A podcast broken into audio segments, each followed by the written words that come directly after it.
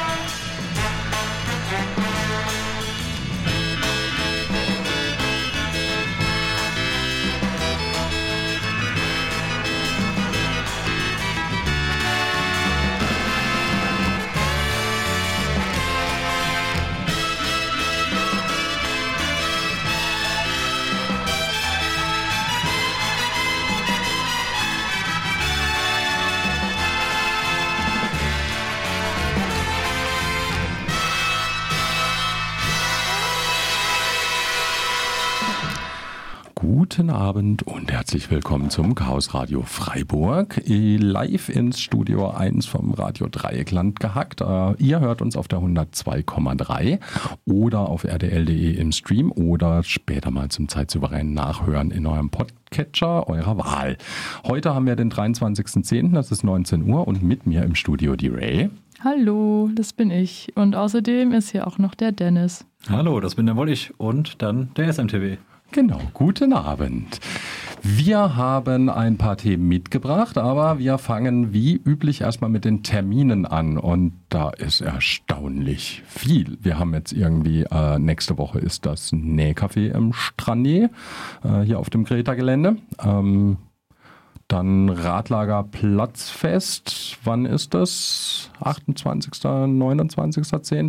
Genau, das Samstag, Sonntag diese Woche. Wo und was findet da statt?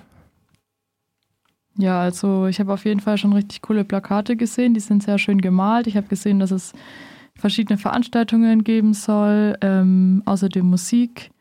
Und ja, weiß noch sonst jemand was? Äh, genau, die Adresse wäre die Basler Landstraße 15c. Okay.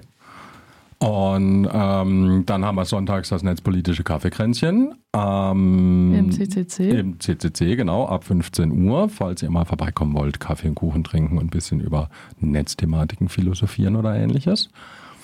Ähm, du hast noch zwei Termine mitgebracht, die jetzt auch dabei genau, sind. also es gibt jeden Dienstag um 20 Uhr ein gemeinsames Public Viewing von Drag Race Germany. Das macht immer sehr viel Spaß. Da gibt es auch noch eine Drag Show ähm, und das Ganze findet in der Bar Flamingo statt. Das ist in der Viere.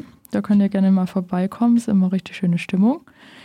Und außerdem ist diesen Samstag nicht nur das Radlagerplatzfest, sondern auch eine wichtige Demo. Da geht es um soziale Rechte für alle und eben gegen Ausgrenzungen ähm, im Asylrecht. Die findet um 14 Uhr statt. Am Platz der alten Synagoge. Wunderbar. Und auch am Samstag ab 13.37 Uhr im Chaos Computer Club Freiburg äh, findet die lange Retro Gaming Nacht statt. Da werden wir mal ein bisschen alte Hardware abstau äh, entstauben, aufstellen und dann kann man ein bisschen zocken, äh, alte Games auf alter Hardware. Das ist immer sehr lustig. Äh, kommt vorbei, bringt Masken mit. Warum fängt es nicht um 13.12 Uhr an? Weil es Hacker sind, die fangen um 13.37 Uhr an. Das ist keine politische Demonstration, die wäre um 13.12 Uhr. Alles klar, okay. Gut. Äh, Ray, du warst äh, bei Terminen und hast gesagt, du wolltest da gerne was äh, erzählen. Und zwar, ähm, erzähl doch mal, äh, Lesung Hass mit äh, Seda Kurt. Ja, genau. Also ich war gestern bei einer richtig coolen Lesung, so wie wahrscheinlich auch äh, viele andere aus Freiburg. Zumindest war der Saal richtig voll. Es war im E-Werk. Und es war von der Autorin Jada und die hat ein Buch oder ihr Buch, neues Buch vorgestellt. Das Buch heißt einfach nur Hass. Und ähm, ich glaube, dass viele Menschen ein bisschen abgeschreckt von dem Begriff sind und auch so denken, Hass ist doch eher was für so Wutbürgertum. Und Shader hat eben aber aufgezeigt, dass Hass eben gerade auch bei oder sehr ja auch ein wichtiges Gefühl ist, gerade auch im politischen Kontext, aber auch viele marginalisierte Personen ja auch jeden Grund dazu haben, Hass zu empfinden, aber dass denen oft ein bisschen abgesprochen wird. Und das fand ich sehr informativ und war richtig sympathisch und nett. Falls ihr mal dem Buch begegnet, könnt ihr gerne Hallo zu dem Buch sagen und es euch anschauen. Ähm, dann habe ich auch noch gehört, dass es eine Demo gab in Basel von dem Bündnis Basel bleibt nazifrei und da habe ich auch schon viele Geschichten gehört von Menschen, die hier aus Freiburg auch angereist sind und mit sehr starken Repressionen konfrontiert waren. Das war nicht so schön. Ähm, ja, einfach nur ein Reminder daran, dass es in der Schweiz nochmal anders zugeht und ja, es trotzdem wichtig ist, sich zu verbünden und sich zu organisieren. Die Schweizer hatten jetzt auch wieder so ein bisschen äh, einen eher rechtskonservativen Wahlausgang, wie genau, ich gehört habe. Die SVP Gestern war die äh, Wahl, genau. Ja. Ja. Und bei der Demo in Basel, da war, glaube ich, auch auf deutscher Seite ein bisschen was los, hatte ich irgendwo gelesen, aber bin da jetzt nicht so ganz drin. Ja, also genau, eigentlich sollte die so ein Nazi-Aufmarsch in Basel stattfinden. Und dann haben die aber noch eine Kundgebung in Weil am Rhein organisiert, also das rechte Bündnis, äh, die rechten Gruppen. Ja, davon weiß ich jetzt nicht so viel, wie Okay. es mit der Kundgebung aussah, aber die hat auf jeden Fall stattgefunden. Und in Basel hat es gescheppert und Ja. die äh, Menschen, die demonstrieren gehen wollten, wurden dann wahrscheinlich schon am Bahnhof rausgezogen oder schon so im Zug. mehr oder, oder weniger, ja. Mhm, also so ein bisschen das übliche Polizeiapparatspiel, ähm, wenn man seine Rechte zur Demonstration wahrnehmen will. Mhm. Hast du da Kontakte in die Schweiz irgendwie oder? Dazu verweigere ich die Aussage. Okay, alles klar. Sehr gut aufgepasst. Ähm, ja, dann könnten wir doch eigentlich noch mal eine Runde Musik spielen und dann fangen wir mal ein bisschen mit tieferen Themen an. Ähm, das klingt doch ganz gut. Dann viel Spaß.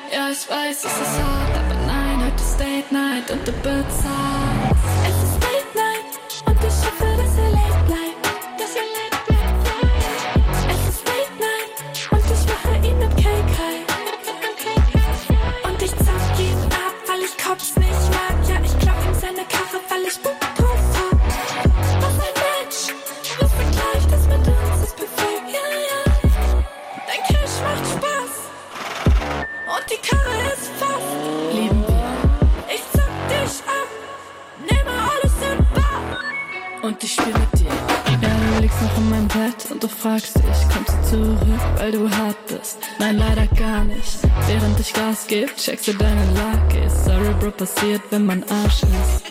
Boy, don't cry. Niemand muss sein Bude sein. Tut mir nicht leid. Ja, ich weiß, es ist hart, aber nein, heute ist Date Night und du bezahlst. Es ist Date Night und ich hoffe, dass er late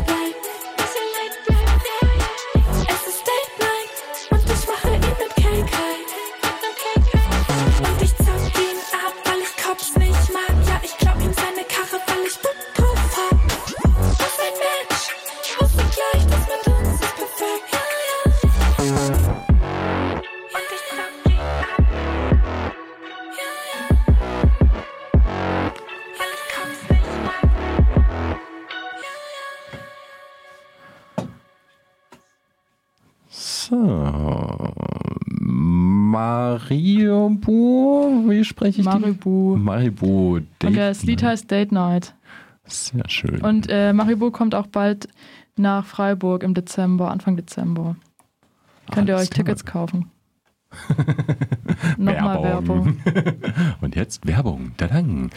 ähm, Dennis, du bist mal irgendwann kürzlich mit so einem äh, kleinen Thema aufgeschlagen im äh, Club und hast davon erzählt. Und da wollten wir jetzt auch mal im Radio drüber erzählen. Es geht um die Kodierung von Fahrrädern. Das haben vielleicht die ein oder anderen auch hier in Freiburg mal schon mal gehört oder auch schon mal gemacht. Was hat es denn damit so auf sich? Genau, ähm, ich war vor, weiß gar nicht mehr, vor ungefähr zwei Monaten habe ich meine Fahrräder mir geschnappt, bin mal zum ADFC rübergefahren zu der Kodierungsaktion, weil ich mir dachte, es wird schon Sinn machen, die Fahrräder kodieren zu lassen, weil dann, wenn sie irgendwo aufgefunden werden und mir entwendet wurden, ist es dann leichter, mich zu finden und mir die Fahrräder zurückzugeben. Das ist ja so die Idealvorstellung. Und dann bin ich eben mal zu der Kodierung hin. Dort gibt man dann seine ganzen Daten an, füllt so ein kleines Formular aus, muss nachweisen, dass man das Fahrrad gekauft hat oder dass es einem gehört. Also irgendwie so Kaufvertrag mitbringen oder irgendwie eine Quittung, wie auch immer. Und ähm, genau, dann wird der Ausweis kontrolliert mit der Adresse und allem, was man so eben an Daten angegeben hat. Und dann nehmen die das Gerät mit so, einem, so einer kleinen Stanzmaschine und stanzen dir diesen Code, den sie da generiert haben, auf dein Fahrrad drauf. Mhm. Und ähm, was ich mich dann gefragt habe, wie wird dieser Code generiert? Und das ist eigentlich relativ transparent, ähm, aber kommen wir gleich zu, nicht, meiner Meinung nach nicht ganz transparent genug. Ähm, die gehen hin und nehmen dein das ähm, als Kennzeichen von dem Gebiet, in dem du wohnst. In Freiburg wäre das FR. Dann gibt es einen Gemeindeschlüssel. Das ist dann quasi einfach eine Zahl, die sagt, in welcher Gemeinde du ähm, unterwegs bist oder in der du wohnst. Und dann gibt es noch einen Straßenschlüssel, der wiederum, wenn man den Gemeindeschlüssel kennt, ähm, einem sagt, welche Straße das ist. Und hinten dran kommt dann noch die Hausnummer, das heißt quasi die komplette Adresse, dann die Initialen, also die ersten beiden Buchstaben, also der erste Buchstabe vom Vor- und vom Nachnamen und am Ende noch eine Jahreszahl, dass man weiß, in welchem Jahr man dort gewohnt hat. Und der Gedanke ist eben, wenn jetzt mein Fahrrad in Freiburg geklaut wird und es taucht in Berlin auf und die Polizei in Berlin will irgendwie die Rahmennummer prüfen und dann findet sie halt in ihrer Datenbank nichts, weil die Polizei in Freiburg die ähm, Anzeige aufgenommen hat und die Rahmennummer hat und die in Berlin haben sie dann eben nicht. Es gibt da wohl keine, ähm, keine zentrale Datenbank, wurde mir gesagt. Und die Polizei in Berlin könnte jetzt hingehen und diesen, diesen Code dekodieren und dann eben meine Adresse rausfinden, meine Initialen und das Jahr, in dem ich da gewohnt habe. Und dann über das Einwohnermeldeamt zum Beispiel ähm, rausfinden, wie ich dann mit ganzen Namen heiße, wie man mich vielleicht kontaktieren kann, ob ich vielleicht verzogen bin, wo ich jetzt wohne. Das Ding heißt doch irgendwie EIN-Code oder so ähnliches. Genau, das System hat sich der ADFC auch gar nicht selbst ausgedacht. Also ist jetzt weder positiv noch negativ. Ähm, Das heißt Eigentümer-Identifikationsnummer, also EIN kurz. Das hat mal die Polizei in Hessen erfunden und wurde seitdem ein bisschen weiterentwickelt und ist jetzt ähm, nicht nur für Fahrräder im Einsatz, sondern mir wurde auch gesagt, dass zum Beispiel in Freiburg ähm, gewisse Kirchengemeinden wertvolle Gegenstände mit so einer Kodierung kodiert haben. Man könnte auch überlegen, ob man seine, sein wertvolles Werkzeug, irgendwie eine Bohrmaschine, eine wertvolle hat, könnte man auch so ein EIN drauf tackern und dann könnte man quasi immer nachvollziehen, zu wem das mal gehört hat. Okay. Und bisher war das ja, glaube ich, so, das sieht auch in der Kommunikation vom ADFC, ich habe mir dann auch die Webseite da mal angeguckt, da wird das auch genau erklärt und auch wo, woraus sich dieser Code zusammensetzt und so weiter. Und da wird da so ein bisschen vermittelt, dass man, dass dieser Code so für Otto Normalmensch jetzt nicht trivial zu entschlüsseln ist. Da hast du ein bisschen eine andere Meinung, habe ich gehört. Äh, genau, das war dann die Stelle, an der ich äh, so ein bisschen irritiert war. Ich hatte, als ich bei der Codierung selbst war, hatte ich auch das Codierungsteam gefragt und meinte, hey, wer kann denn am Ende die Codes wieder dekodieren? Und dann wurde mir eben gesagt, dass diese Straßenschlüssel mehr oder weniger geheim in Anführungszeichen sind, also dass nur bestimmte äh, Gruppen auch innerhalb des ADFCs, also nur die, die für die Codierung zuständig sind, die Schlüssel haben und eben die Polizei irgendwie anfragen kann oder manchmal auch die Schlüssel hat, aber dass es quasi mehr oder weniger schwierig ist, an diese Schlüssel dranzukommen. War so das, was mir damals gesagt wurde. Und wenn man jetzt online sich die ganzen Materialien anguckt, da wird gesagt, wie diese Codes generiert werden. Aber es ist, wird nie wirklich gesagt, ob diese Straßenschlüssel jetzt öffentlich sind oder geheim oder sonst irgendwas. Also da wird nie so richtig drauf eingegangen. Und äh, was hat denn dann eine kurze Befragung der allwissenden Müllhalde äh, da so ergeben? Ja, wir haben dann mal kurz äh, Suchmaschinen bemüht und äh, die Sache ist die, es gibt die verschiedene Bundesländer machen das verschieden mit der Codierung, also man kann das System irgendwie beliebig verbiegen. In Baden-Württemberg ist es zum Beispiel so, da werden die offiziellen ähm, Straßenschlüssel verwendet und es ist eben was Offizielles, was irgendwie auch behördlich verlinkt ist irgendwo und dementsprechend sind die auch öffentlich zugänglich. Also ich kann einfach äh, meine Lieblingssuchmaschine bemühen und dann eben die Straßenschlüssel, ähm, die Straßenschlüssel rausfinden. Okay, also ich habe dann ja auch noch mal ein bisschen, äh, bisschen geschaut, das fand ich ganz spannend und äh, habe von diversen Städten auf so, äh, ne, also Digitalisierung und freie Daten äh, kommt ja langsam an, die Thematik so ein bisschen ähm, bei den Gemeinden und Kommunen und äh, diverse Kommunen veröffentlichen das mittlerweile auf entsprechenden Datenplattformen. Für Baden-Württemberg findet sich ein kompletter Datensatz, andere haben da nichts öffentlich. Ähm, man findet wohl auch doch relativ viele Straßen in OpenStreetMap entsprechend getaggt mit einem Straßenschlüssel. Da habe ich so ein paar Stichproben gezogen, habe auch welche gefunden, aber jetzt nicht irgendwie kontinuierlich bei allem. Das war so bei ein paar Sachen. Was haben wir denn jetzt das Problem? Also jetzt gibt es da einen EIN-Code, okay, dann kann das Fahrrad einem Eigentümer, Eigentümerin zugewiesen werden oder wieder rausgefunden werden, beziehungsweise zumindest mal eine Anschrift und Initialien. Und so, das klingt ja schon fast nach einer fast vollständigen Visitenkarte, die da auf meinem Fahrrad drauf ist. Ja, Visitenkarte trifft es, glaube ich, ganz gut. Ähm, es beschreibt, wo du wohnst und es beschreibt ungefähr, wie du heißt und ob du, also wann du dort auf jeden Fall mal gewohnt hast. Das bedeutet, jemand, der deine Codierung lesen kann, weil die Person dein Fahrrad sieht irgendwo, kann mit ein bisschen Aufwand auch rausfinden, was diese Codierung bedeutet und dementsprechend welche Adresse da eingeprägt ist. Jetzt, ähm, wie gesagt, also die Daten, die Straßenschlüssel für Baden-Württemberg sind ähm, frei im Internet verfügbar. Wenn ich mir diese Liste angucke und ich nehme mir dann einen beliebigen Code her, hatte ich jetzt ja das Gefühl, das ist einmal Steuerung F in der Excel-Tabelle suchen. Äh, sprich, ich habe dann realistisch für Fahrräder in Freiburg innerhalb von zehn Sekunden die Adresse. Das ist, ja, so stellt sich das dar, ja. Okay, also äh, sprich, wenn ich jetzt so, das fällt mir jetzt mal spontan ein, ähm, ich sehe ein schönes E-Bike, äh, sehr hochwertig, steht irgendwo rum, ist irgendwie ein Code drauf, der ist ja meistens auch, glaube ich, irgendwie an der Sattelstange oder zumindest so sichtbar, weil das soll ja auch abschrecken. Genau, also der soll auch prominent an, an prominent sichtbarer Ja. Stelle sein, dass eben die Abschreckungswirkung da ist, ja. Ja, dann könnte ich da vorbeilaufen, mir mit dem Telefon das Ding abfotografieren und dann mal nachgucken, wo ich dann hinfahren muss, um mir das mal nachts zu den einkaufsfreundlichen Zeiten zwischen 24 und 4 Uhr morgens abzuholen. Genau, das wäre so ein Szenario, auf, das, äh, auf das man kommen könnte. Was äh, ist dir, euch oder was ist denn noch so aufgefallen, was dann noch so ein bisschen Szenarien sein könnten? Also wir haben dann auch so ein bisschen äh, hin und her überlegt, was man so machen kann, wenn man irgendwo ein Fahrrad sieht und findet dann die Adresse von der Person raus, äh, der, sie, dem der das Fahrrad gehört. Und da war dann zum Beispiel eine Idee, wenn man jetzt ähm, auf irgendeiner auf irgendeiner Kundgebung ist, die zu einem bestimmten Thema stattfindet und dort sein Fahrrad parkt. Und dann sind eben Menschen in der Umgebung, die nicht übereinstimmen mit dem, für was die Kundgebung äh, veranstaltet wird. Dann können die auch gucken, was sind das für Leute und wo wohnen die, die gerade auf dieser Kundgebung sind. Ähm, das war so ein Szenario. Dann Menschen, die irgendwie im aktivistischen Kontext besonders aktiv sind und dann eben auch leider Gottes zur, zur Zielscheibe werden, häufig. Oder Menschen, die politisch in irgendwelchen politischen Funktionsrollen unterwegs sind. Ähm, die möchten ja auch nicht unbedingt, dass ihre Adresse so leicht rauszufinden ist, ihre Privatadresse. Ja. Ähm, okay, gut.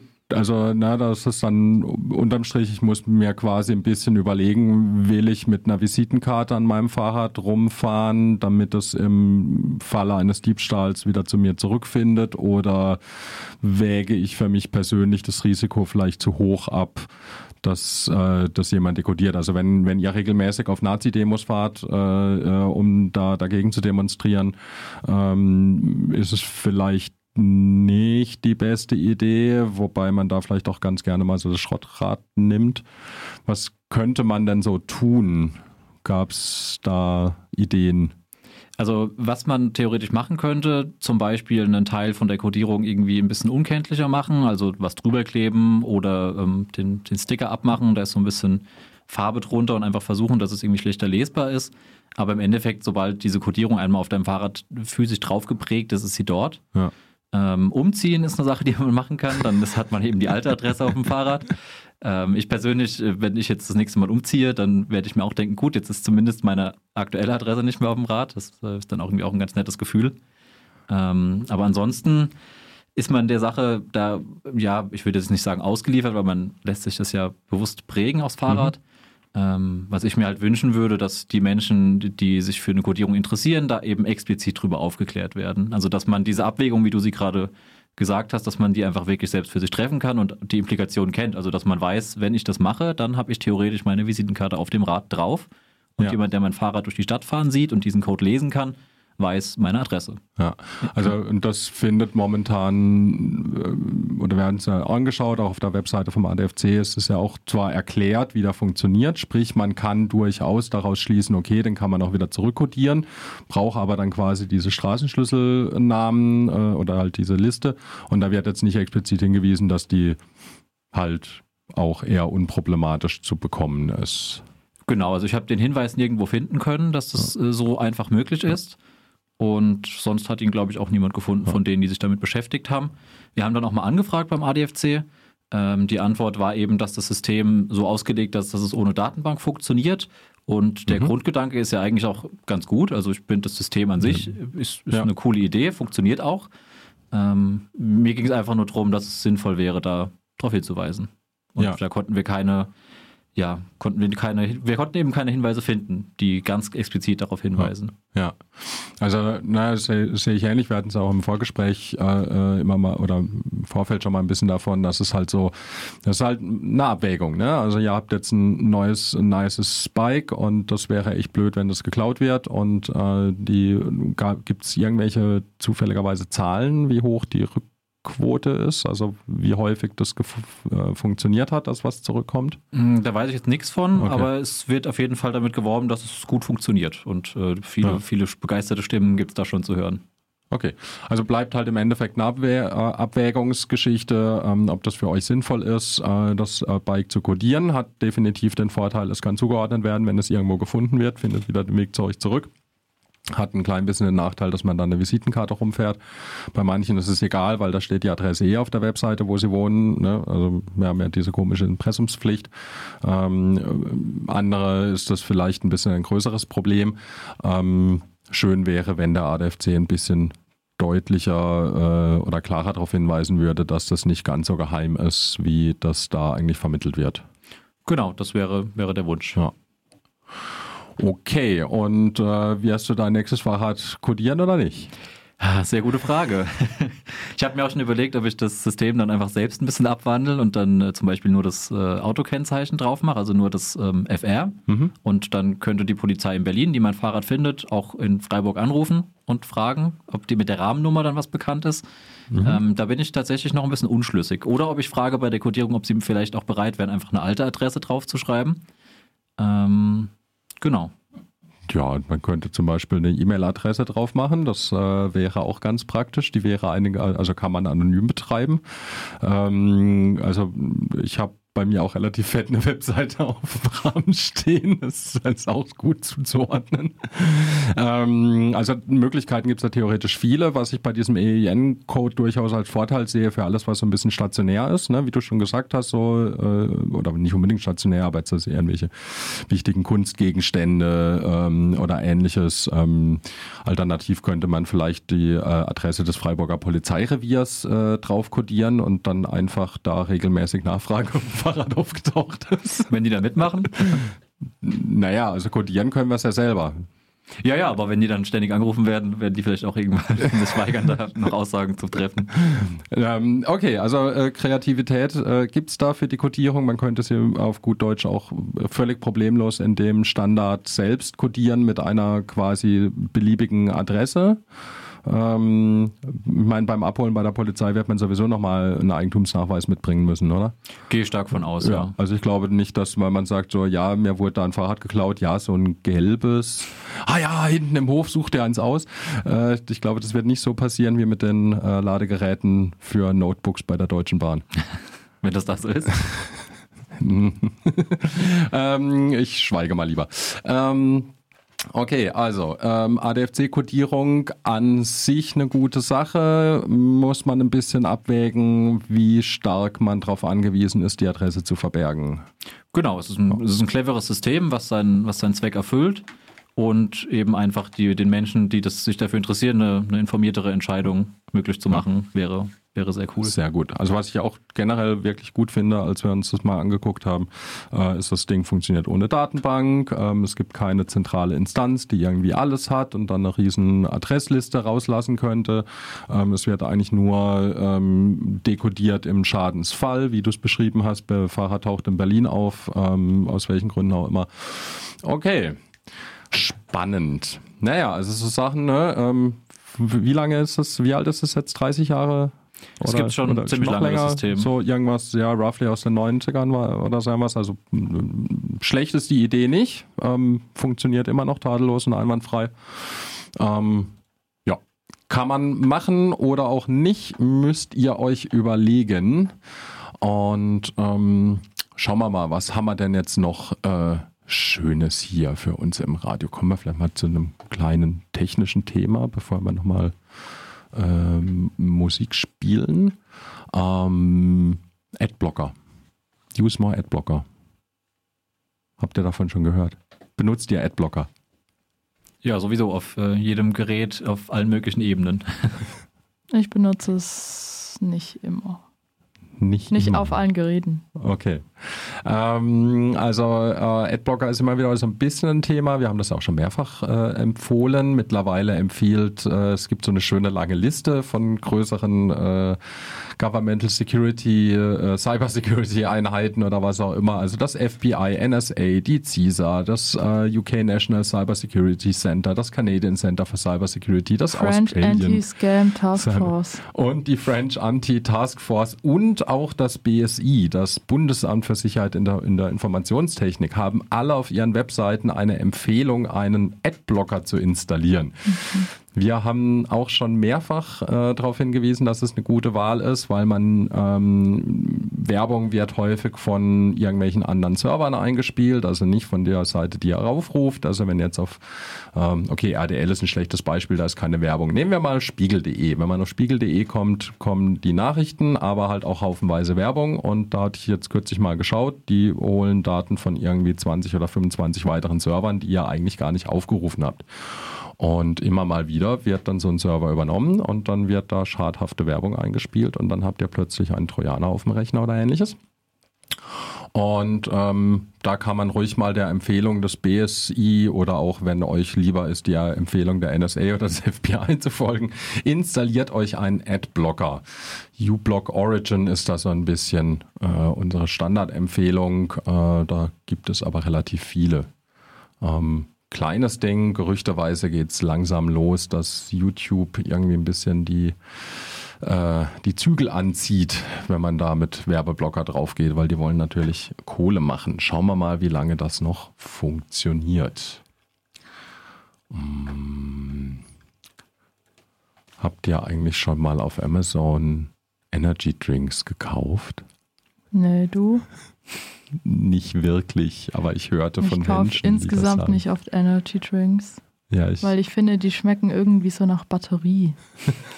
Also so schmeckt, also ich stelle mir so vor, so schmeckt eine Batterie, oder?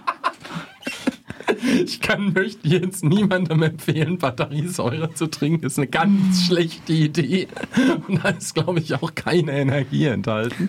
Ja. Ähm, ja, da gab es jetzt einen, ähm, wie ich finde, relativ. Ähm, ja, also es geht um Folgendes. Amazon ist ja ein bisschen bekannt für komische, ähm, komische Jobsituationen und in UK, also in ähm, England, hat da ein, ähm, ein Mensch, der äh, mit dem Namen Ober Butler, sich das mal genauer angeguckt. Folgendes Problem. Amazon ähm, hat ja die Fahrer als Subcontractor, da hat man in der letzten Sendung auch so ein bisschen was von, das funktioniert ja hier ähnlich mit den ganzen Zustelldiensten, das sind alles nur noch Subcontractors, die eigentlich im Endeffekt keine Rechte haben. Sie haben da, ähm, werden, diese FahrerInnen werden sehr hart überwacht, äh, einschließlich auch so äh, großer Zeitdruck und dann geht's halt auch los mit äh, Toilettenpausen, die dann irgendwie immer abgezogen werden von der Arbeit etc. pp. Und äh, daraufhin haben angefangen, FahrerInnen halt in U Flaschen zu pinkeln und dann hat Amazon festgestellt, so ja, nee, also Urinflaschen, die in Auslieferungsautos liegen, das geht gar nicht und wer dann auf das Amazon-Gelände gefahren ist, wurde kontrolliert, ob da Urinflaschen drin sind oder Flaschen, die Urin enthalten und hat daraufhin dann ähm, Abmahnungen oder sonst was bekommen. Und daraufhin haben die FahrerInnen einfach die Flaschen dann auf dem Weg zum äh, Lager aus dem Fenster geworfen. Ähm, und dann hat dieser Oberbutler mal festgestellt, so, ach, die sammeln wir jetzt mal ein. Und dann verkaufen wir das als äh, einen Release Energy Drink äh, mit dem Titel Bitter Lemon Drink auf Amazon selbst. Äh, dann hat er ein paar Kumpel äh, und Freundinnen beauftragt, doch mal ein paar zu kaufen, um den Amazon-Algorithmus ein bisschen zu spielen.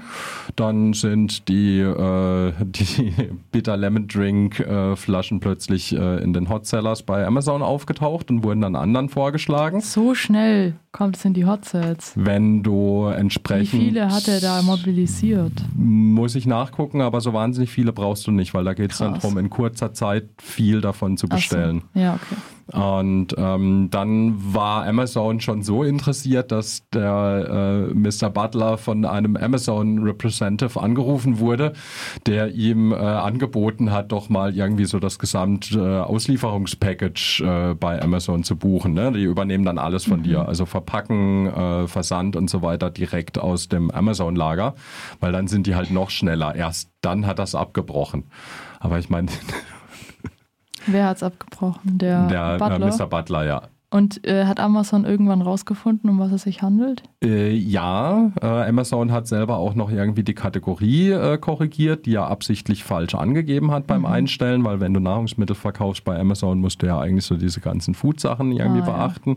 Und ich meine jetzt, äh, Urin von Auslieferfahrenden ist jetzt nicht unbedingt. Ja. Ähm, ja, also fand ich äh, eine äh, durchaus belustigende Story, die ein großes Licht auf das ganz große Problem ähm, mit den Lieferdiensten wirft. Und äh, Ray, da hast du ja auch noch mal ein bisschen was gefunden, was gar nicht so weit weg ist, sondern hier direkt ums Eck, nämlich in Freiburg. Was ist denn da los mit Lieferdiensten? Ja, genau. Also insgesamt sind Lieferdienste ja voll das wichtige Thema geworden. Gerade durch die Corona-Pandemie haben die ganzen Lieferdienste ja auch nochmal einen extremen Aufschwung bekommen, weil man eben innerhalb von wenigen Minuten sich Lebensmittel oder ja, Essen liefern lassen kann. Und hier in Freiburg gibt es unter anderem diese Flink-Filiale. Also Flink ist auch einfach ein Lieferdienst für Essen. Das ist Und- auch so, eine, so ein deutschlandweites Franchise, ne? Genau, auf Ja. jeden Fall, ja. Also ich glaube sogar europaweit. Mhm. Liefern die so Restaurantsachen Die oder was liefern liefern Restaurantsachen. Die haben Okay. so pinke, ja, pinke Rucksäcke und ich glaube auch pinke Jacken. Ähm, und ja, bisher habe ich, war immer so die Lage in Freiburg auf jeden Fall gut. Also das Unternehmen hat selbst von sich gesagt, dass hier die Filiale in Freiburg wirtschaftlich sehr gut läuft und sich das auf jeden Fall rentiert. Und es wurde unter anderem sogar gesagt, dass der Flink Hub in Freiburg ähm, zu einem der leistungsstärksten Filialen in ganz Deutschland gehört. Und eine Person hat dann eben auch für ein Jahr bei Flink gearbeitet und hat dann gedacht, es wäre doch voll gut, ähm, einen Betriebsrat zu gründen, einfach damit sich die FahrerInnen organisieren können, weil eben es bei Flink ähnlich wie bei Amazon-Lieferdiensten und auch bei anderen Lieferdiensten eben sehr prekär zugeht. Eben man steht unter großem Zeitdruck, ähm, man ist nicht wirklich organisiert, man hat eine schlechte Bezahlung. Ähm, man hat ein unsicheres Arbeitsverhältnis, man muss manchmal auch bei Glätte und Eis im Winter fahren, was zu Unfällen kommt und so weiter und so fort. Und da ist es eben einfach gut äh, organisiert zu sein, um eben auch Rechte durchzusetzen. Und da gab es dann ähm, eine Betriebsversammlung am 6. Oktober. Da waren dann auch 24, äh, 36 Leute da und die überwiegende Mehrheit, also 24 von 36 der Personen, die da waren, haben eben auch dafür gestimmt, dass es einen Betriebsrat geben soll. Allerdings, drei Tage bevor dieser Betriebsrat gewählt werden sollte, gab dann der Hub in Freiburg bekannt, dass dieser geschlossen werden soll und dass auch sofort alle 50 MitarbeiterInnen freigestellt sind von der Arbeit, also quasi gekündigt. Ich weiß nicht, wie man das dann juristisch richtig ausdrückt. Ähm, ja, und als Grund wurde dafür angegeben, dass es eben wirtschaftlich nicht, nicht, nicht mehr rentiert und einfach nicht mehr rentabel ist in Freiburg, was halt dem widerspricht, dass davor kommuniziert wurde, also wenige Zeit davor, dass es eben zu einem ja, sehr profitabel in Freiburg sei. Und es zeigt eben, dass ja, es ist eben nicht ein Phänomen, das es nur hier in Freiburg zeigt, sondern eben auch deutschlandweit, dass es extrem schwierig ist, solche Betriebsräte zu gründen und dass sich einfach FahrerInnen organisieren und ja, damit zeigt es einfach nur weiter, dass es eben sehr prekäre Jobs sind, ähm, die auch sehr ausbeuterisch zugehen. Ich habe mir dann auch nochmal so Gedanken gemacht, warum das eigentlich auch gerade in so netzpolitischen Kreisen interessant ist, weil da ich auch öfter zum Beispiel auch bei netzpolitik.org drüber lese oder wir ja auch öfters drüber sprechen. Und es ist ja eben einfach schon so, dass wir uns bewusst machen müssen, dass gerade in einer hochdigitalisierten Welt solche Lieferunternehmen eben ja zu den Unternehmen gehören, die da sehr drunter leiden und mit, wie ja auch gerade SMTW schon gemeint hat, mit diesem enormen Leistungsdruck und Zeitdruck und unsicherem Arbeitsverhältnis konfrontiert sind. Und es ja schon einfach was ist, was durch diese ganze Digitalisierung und Schnelllebigkeit kommt. Es gab da ja auch, Mhm. also gerade Überwachungstechnologien ist da ja nochmal ein ganz eigener Bereich. Ähm, genau, und dass das eben einfach ermöglicht, dass man sekundengenau die FahrerInnen nachverfolgen kann, dass die ständig bei der Arbeit überwacht werden, dass die bewertet werden können direkt in der App von den Le Leuten, die zum Beispiel das Paket oder das Essen bestellt haben. Und durch diese Technologien erleichtert es eben enorm, da einfach einen großen, großen Druck aufzubauen. Deswegen finde ich, ist es für uns ja durchaus relevant, sich auch damit auseinanderzusetzen. Das sind halt die Konsequenzen der Digitalisierung. Das äh, Ja. muss man sich durchaus äh, bewusst sein. Fun Fact am Rande, ich habe jetzt gerade mal spaßeshalber nachgeschaut. Flink wirbt momentan noch auf ihrer Webseite damit, dass man in Freiburg den Flink-Service benutzen kann. Das ist natürlich sehr spannend, äh, wenn die da gerade all ihre FahrerInnen rausgeworfen haben. Ich habe auch in der, es gibt auch eine Pressemitteilung dazu, ähm, die mir auch vorliegt. Und bei der, in der Pressemitteilung steht unter anderem auch drin, dass kurz vor dieser Wahl, vor dem Betriebsrat, also die Wahl hat ja nie stattgefunden, aber dass kurz davor tatsächlich auch noch neue MitarbeiterInnen eingestellt worden sind. Und da ist mir beim Lesen von der Pressemitteilung auch nicht ganz klar geworden, ob diese neuen MitarbeiterInnen jetzt noch weiterarbeiten oder nicht. Aber so wie ich es verstanden habe, wurden eben allen erstmal gekündigt. Ich kann mir halt sehr gut vorstellen, also es ist ja durchaus wirtschaftlich rentabel und meine Vermutung, das ist nur eine Einschätzung, also eine persönliche Einschätzung, aber meine Vermutung ist dazu eben, dass die das jetzt erstmal stilllegen und sozusagen die Person, die da sich ein Jahr, ja, die ein Jahr dort gearbeitet hat, um diesen Betriebsrat zu gründen, eben rauszuhaben und dann werden sich genug andere Personen melden, die bereit sind, für diese scheiß Umstände auszufahren und die dann eben nicht die ganze Energie aufwenden, um einen Betriebsrat zu gründen und dass dann vielleicht das einfach jetzt erstmal nur eine Pausierung ist und dieser, diese Filiale vielleicht in ein paar Monaten oder in einem Jahr wieder einfach aufgenommen wird. Uff, uff, uff. Also es ist ja nicht erste, das erste Mal, dass sich äh, irgendwelche Lieferunternehmen mit, äh, mit dem in Anführungsstrichen Problem Betriebsrat ähm, auf wenig elegante Art und Weise irgendwie äh, umgehen. Äh, liebe Lieferdienste, hackt's euch? Vielleicht ist da auch einfach das Geschäftsmodell falsch, wenn ihr eure Leute nicht ordnungsgemäß bezahlen könnt oder äh, vernünftige Dinge machen könnt. Und ähm, die Konsumentinnen müssen vielleicht auch mal gucken, ob man jetzt nicht immer alles innerhalb von einer Stunde irgendwie braucht. Ich glaube, da gäbe es Lösungen für alle Seiten, auch etwas angenehmere. Ich glaube, wir spielen eine Runde Musik und dann haben wir mit Sicherheit noch ein paar Themen für euch. Bis gleich.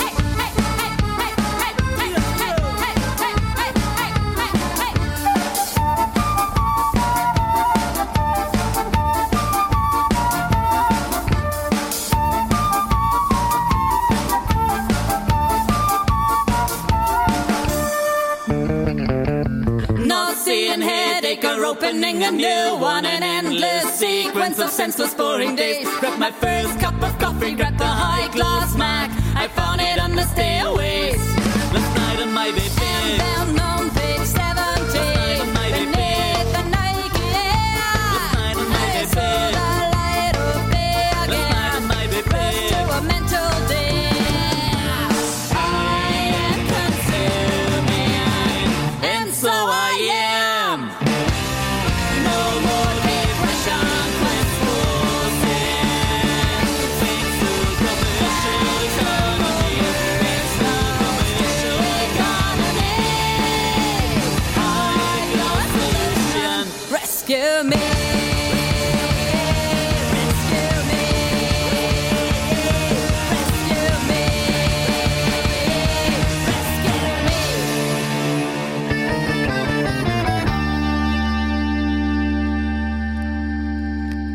Das war Ahead to the Sea mit Consuming. Ihr hört das Chaos Radio Freiburg live ins RDL-Studio reingehackt. Ihr hört uns auf der 102,3 auf RDL im Stream oder vielleicht irgendwann mal im äh, Podcatcher eurer Wahl. Ähm, an uns vorbeigeflattert und damit haben Podcatcher wir. ist auch ein lustiges Wort. Podcatcher heißt die App für dein Telefon. Ja, oder Dann- Pod. naja, ja, Catch the Pod. Catch the Podcast. Ähm, ja, äh, an uns vorbeigeflattert, hat uns auch schon mal ein paar Mal beschäftigt im Club, ähm, nämlich der kleine Hinweis, äh, CD und DVD und Blu-ray-Datenträger halten nicht ewig. So, man sagt so pauschal vielleicht 10, vielleicht auch 15, wenn es gut nochmal ein paar Jährchen drauf, aber manch Billigproduktion auch etwas schneller und ähm, da es sich um ein digitales Produkt handelt, kann man eigentlich relativ gut Kopien anfertigen. Ne? So eine Bitkopie, äh, die Nullen und Einsen einfach nochmal als Backup irgendwo hinschieben. Falls ihr das noch nicht getan habt, dann solltet ihr mal in euer Regal schauen mit den ganzen CDs und DVDs und so weiter. Mal gucken, was ist euch denn so wichtig und was ist auch in Zukunft wichtig. Dann könnt ihr die CD auch einfach im Regal liegen lassen und dann äh, das Ganze etwas angenehmer abspielen. Aber das geht gerade wohl ein bisschen los, weil viele jetzt ihre CD-Sammlung aus den Mitte, Ende der 90er entdeckt haben und feststellen, so irgendwie funktioniert das nicht mehr so ganz. Habt ihr noch CDs? Hm, Also jetzt nicht da, wo ich gerade wohne, aber theoretisch schon. Vor allem so Hörspiele. Und, äh, Lena Meyer-Landrut. Und? Hast du es digital? Nee, aber will ich Hm. vielleicht doch gar nicht. Okay. Ähm, Also kein Backup, du lebst dann damit, dass du ein Produkt gekauft hast, was du nach 20 Jahren leider wegschmeißen musst, weil man es nicht mehr abspielen kann. Schade. Mhm. Satellite von Lena Meyer-Landrut ist schon wichtig zu besitzen. Mhm. Dennis, bei dir? Ich habe noch so ein paar alte CDs, aber eigentlich alles äh, verkauft oder verschenkt, was mir nicht persönlich besonders wichtig war. Und da liegt der Wert, glaube ich, auch eher in der, in der Hülle mit dem Cover und der CD, auf der das, das drauf gedruckt ist. Ich glaube, Mhm. die Audiosachen selbst, die könnte ich mir woanders auch nochmal beschaffen. Ja.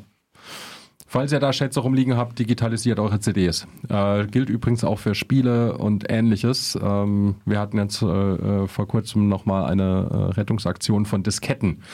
Das ist auch nicht so ganz einfach. Also bei einem Medienwechsel immer dran denken, dass man vielleicht das Laufwerk irgendwann mal nicht mehr hat. Also ich benutze jetzt CDs schon echt lange nicht mehr. Ähm, deshalb habe ich da auch schon lange nichts mehr. Aber man hat vielleicht das Laufwerk irgendwann nicht mehr und dann fängt es an, schwierig an die Daten dran zu kommen oder Software, um diese Daten da runterzuziehen bzw. aufzumachen und zu kopieren. Nun ja, C, äh, mehr CD-Rettung. Backups. Wir reden immer davon.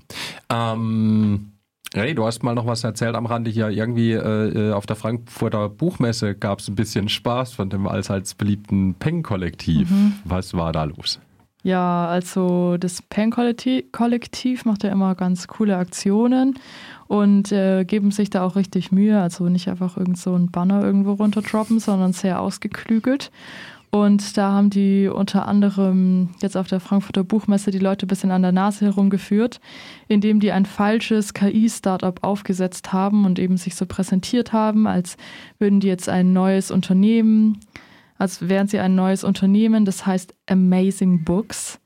Und äh, das soll so sein wie Spotify für generierte Bücher. Und das Besondere ist eben, dass diese generierten Bücher natürlich von einer, erstens von der KI generiert werden und dann aber auch auf der Basis von personalisierten Daten von einem selbst, äh, unter anderem dem Benutzerprofil von Amazon oder sowas. Ja, und da sind natürlich dann auch einige Berichterstatter darauf reingefallen. Zum anderen, äh, unter anderem hat zum Beispiel der Deutschlandfunk über dieses erfundene Unternehmen berichtet.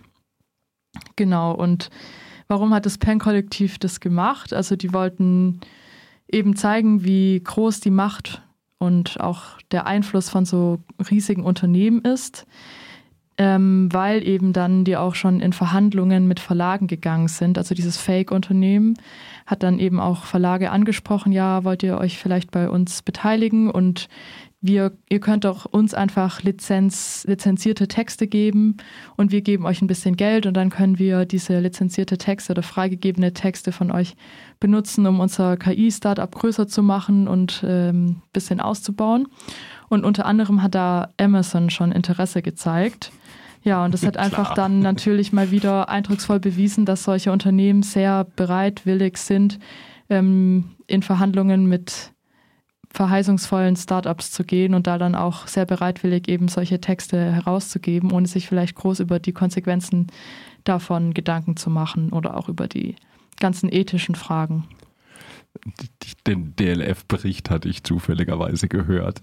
Äh, wirklich? Ja, Hast du ähm, es geglaubt? Schon, oder? Mm, Es klang schon sehr seriös Ja, so klar, und dann ja. mein, mein, also mein, die sind jetzt nicht auf so wahnsinnig viele Details eingegangen. So eins der Beispiele war dann, dass wenn man mit der Sprache des ursprünglichen Buches nicht einverstanden ist, dass man das dann äh, an sich individuell anpassen kann. Ne? Also so, ähm, die haben da äh, in der Interviewpartner, das war dann wer wohl vom Pen-Kollektiv, ich habe es nicht mitgekriegt, dass es äh, äh, das Pen-Kollektiv war. Mir ist es jetzt gerade auch erst so, im, wo du es erzählt, erzählst, eingefallen. Der hat dann halt erzählt, okay, äh, wenn ich jetzt zum Beispiel ähm, mit du statt mit sie angeredet werden will im Buch oder Ah. eben auch, wenn die Sprache zum Beispiel ähm, verletzend sein könnte oder ähnliches, ist, dass man das alles angeblich einstellen kann.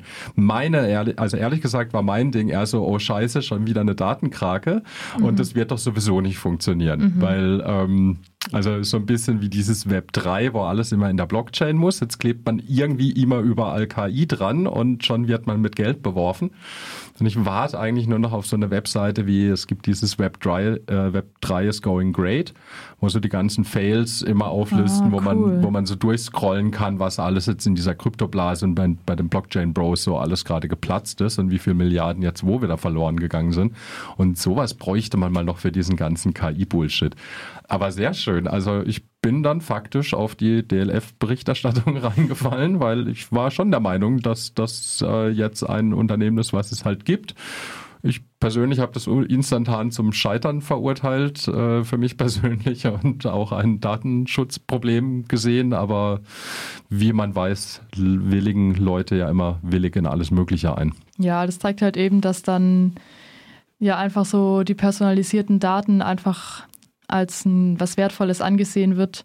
Und dann wird es uns ja auch als Konsumenten so verkauft, ah, das ist ja was ganz Tolles, wenn wir eure personalisierten Daten benutzen, weil da habt ihr dann ja am Ende einen richtig großen Benefit. Und das finde ich halt eben krass, dass man das inzwischen nicht mal mehr verheimlichen muss, personalisierte Daten zu benutzen, sondern das sogar damit offen wirbt. Und das ist im Endeffekt sogar ein Benefit. Also Ja, ja, wird einem genau. ja, gut, wird einem ja aber von allen eigentlich regelmäßig als Benefit verkauft. So, ne? Also ähm, Spotify bewirbt damit sie, äh, wirbt damit, dass sie den individuellen Musikgeschmack von dir äh, berücksichtigen.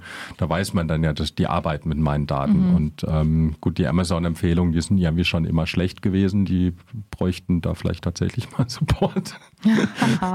Oder eine brauchbare KI. Und mit diesen ganzen KIs kommt das jetzt halt alles immer mehr und mit Benutzer- oder Nutzerinnen-Daten trainierte äh, Language Models oder äh, was, äh, was auch immer da der heiße Scheiß ist, wird halt mehr und mehr kommen und wir werden das äh, immer mehr sehen. Was haben sie jetzt wieder kürzlich ja genau bei Bauentscheidungen für Windkrafträder will jetzt irgendein Bundesland auch anfangen, KI einzusetzen, weil das dann ja die Bürokratie abbaut.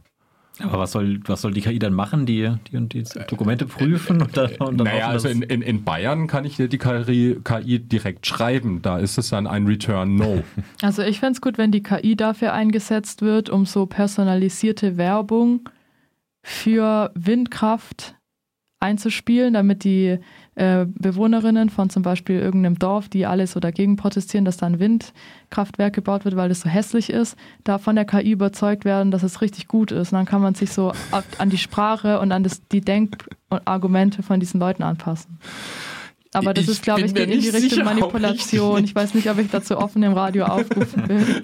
Und ich bin mir auch nicht sicher, ob das so gut funktioniert. Aber witzig wäre es schon. Ja, Nee, äh, funktioniert hinten und vorne nicht, meiner Meinung nach. Also eine personalisierte Werbung, äh, also früher war es ja schön, da hast du einmal im Monat irgendwie nach Urlaub auf den Seychellen gegoogelt und dann hattest du irgendwie für die nächsten vier Wochen immer nur schöne, schöne Palmbilder irgendwie in deiner Timeline. Mittlerweile ist es ja deutlich ausgefeilter.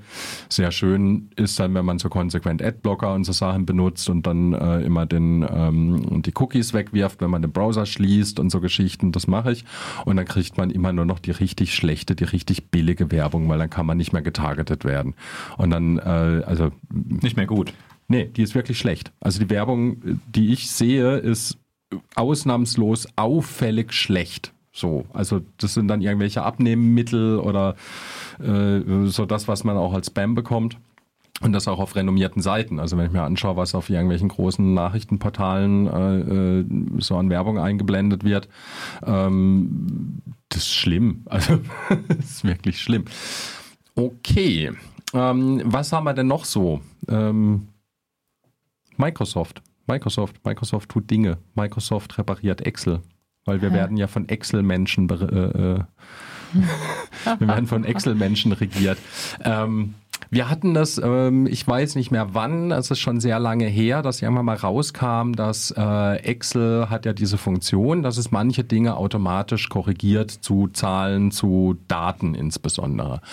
Und ähm, da hat man festgestellt, dass äh, gewisse verwendete Abkürzungen ähm, von Genanalysen, also von, von Genabschnitten, ähm, von Forschenden, da gibt es so eine äh, Abkürzungsdatenbank und äh, da gibt es einige Werte, die von Excel halt einfach in ein Datum konvertiert werden, was dann dazu führt, dass wenn Wissenschaftler in ihr Excel aufmachen oder die Daten bekommen aus den Maschinen, sie öffnen sie in Excel und dann sind die Daten falsch, dann sind die Gensequenzen falsch, weil da steht dann nicht mehr March 1 dran, was so ein Beispiel ist, sondern dann steht da halt 1. März. ja, das sollte eh eine KI machen.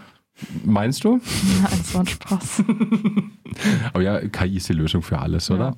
Also Excel äh, hat da, äh, ne, die haben da auch ein bisschen versucht, Intelligenz einzubauen und das ist ja auch ganz angenehm, wenn man dann irgendwie erster Dritter schreibt und dann wird dann zum Beispiel 1. März daraus ausgeschrieben oder so. Aber der Schuss ging halt hart nach hinten los. Der ging so hart nach hinten los, dass es eine Untersuchung gab, ähm, die ähm, aus dem Wissenschaftsumfeld, die sich mit Genforschung beschäftigen, die haben dann äh, in über 20 Prozent äh, aller Fälle haben sie Fehler in den, in den verwendeten, zur Analyse verwendeten Daten gefunden haben dann beschlossen, dass jetzt die seit, mh, weiß ich nicht, 20, 30, eventuell schon länger äh, Jahren äh, verwendeten Abkürzungen für einzelne Gensequenzen, äh, dass die jetzt geändert werden, international. Und zwar so, dass Excel die nicht mehr falsch interpretiert. Ähm, und jetzt hat Excel äh, angekündigt, äh, Microsoft hat angekündigt, jetzt in Excel eine Funktion einzubauen, dass man dieses automatische Wandeln von Dingern abschalten kann und dass man beim Importieren von Daten darauf hingewiesen wird, äh, dass man das doch bitte abschalten soll. Ähm, also ich fand das ja alles immer sehr spannend. Also, vor allem, Gibt es eigentlich eine Alternative zu Excel? Äh, ja, LibreOffice Calc. Ah, okay. Das ist die Open ah, das Source habe ich ja Variante. sogar schon benutzt. Ja, Ja. Ja, also das kann ziemlich genau das Gleiche und ähm, funktioniert eigentlich auch üblicherweise selbst mit eher extensiven Excel-Tabellen immer noch kompatibel. Mhm. Kann man sich angucken. Kostet nichts im Gegensatz zu diesem Microsoft-Zeug. Wobei das jetzt auch irgendwie eine Funktion ist, wo ich ist so die Kategorie, ich dachte, das gibt es bestimmt schon seit zehn Jahren, weil es ja so naheliegend ist, dass man das deaktivieren kann. Aber so täuscht Ja, man sich. wirklich. Na, also das Problem ist, dass halt quasi vor allem während dem Import das schon automatisch stattfindet. Okay, damit rechnet man ja noch viel weniger eigentlich. Genau. Ja. Also du kannst schon hingehen und sagen, einzelne Zellen zum Beispiel sagen, hier steht jetzt wirklich nur Text drin und mach da bitte nichts. Ne, das Ja. funktioniert, aber das geht halt erst nachträglich. Das heißt, ich mache eine CSV-Tabelle auf und beim Import wird der Kram halt schon mal gewandelt. Okay, dann ist es eher ein Oh wow, ich hätte nie gedacht, dass es so eine Funktion überhaupt gibt, weil warum? Tja, Bequemlichkeiten. So, dann sind wir eigentlich schon wieder mal ganz schön am Ende leider äh, mit unserer Sendung. Ähm, ich sag schon mal langsam auf Wiedersehen und würde vorschlagen, verschlüsselt immer schön eure Backups, lasst euch nicht erwischen und benutzt nicht allzu viel KI. Habt Ja. ihr noch was zu Ich habe auch einen Tipp. Organisiert euch. Und ich würde sagen, äh, genießt den Abend. Sehr schön. Wunderbar. Bis dann. Tschüss. Tschüss. Ciao.